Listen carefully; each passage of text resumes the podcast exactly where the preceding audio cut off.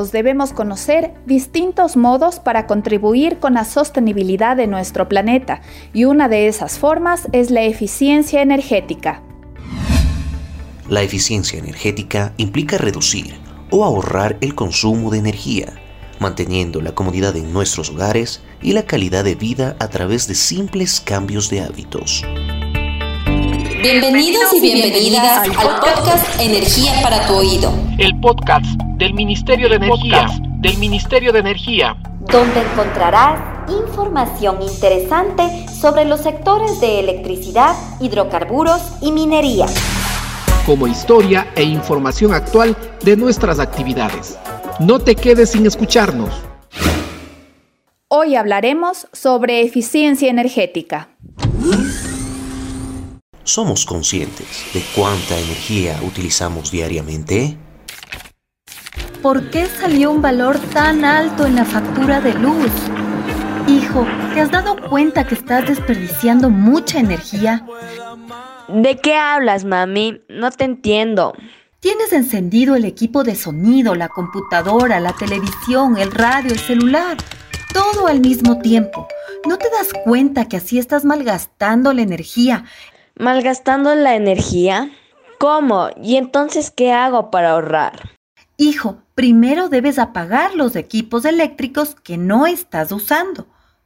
Listo, mami. Ya apagué la tele y el equipo de sonido. No solo debes apagarlos, sino desconectarlos para evitar que sigan consumiendo energía. ¿No te has dado cuenta de algo más?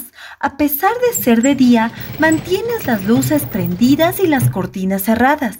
Debemos ser conscientes y aprovechar la luz natural, porque así ahorramos energía.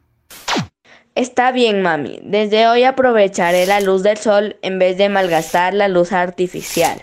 Sí, hijo, debemos cambiar nuestros hábitos para usar de manera eficiente la energía todo depende de nosotros.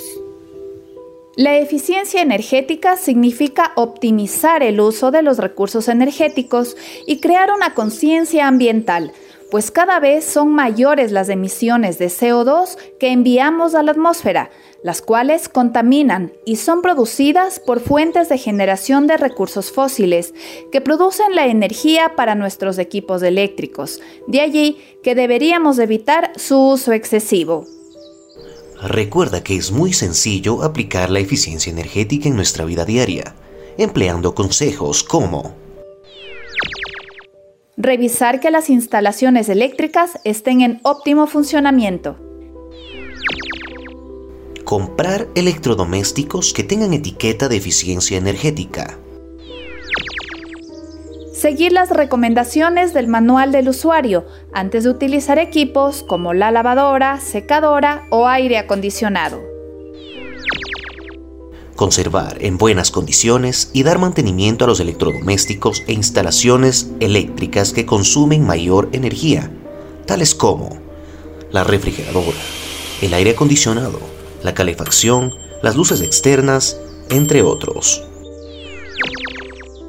Planchar ropa una vez que se acumule una determinada cantidad debido a que planchar piezas por separado consume más energía.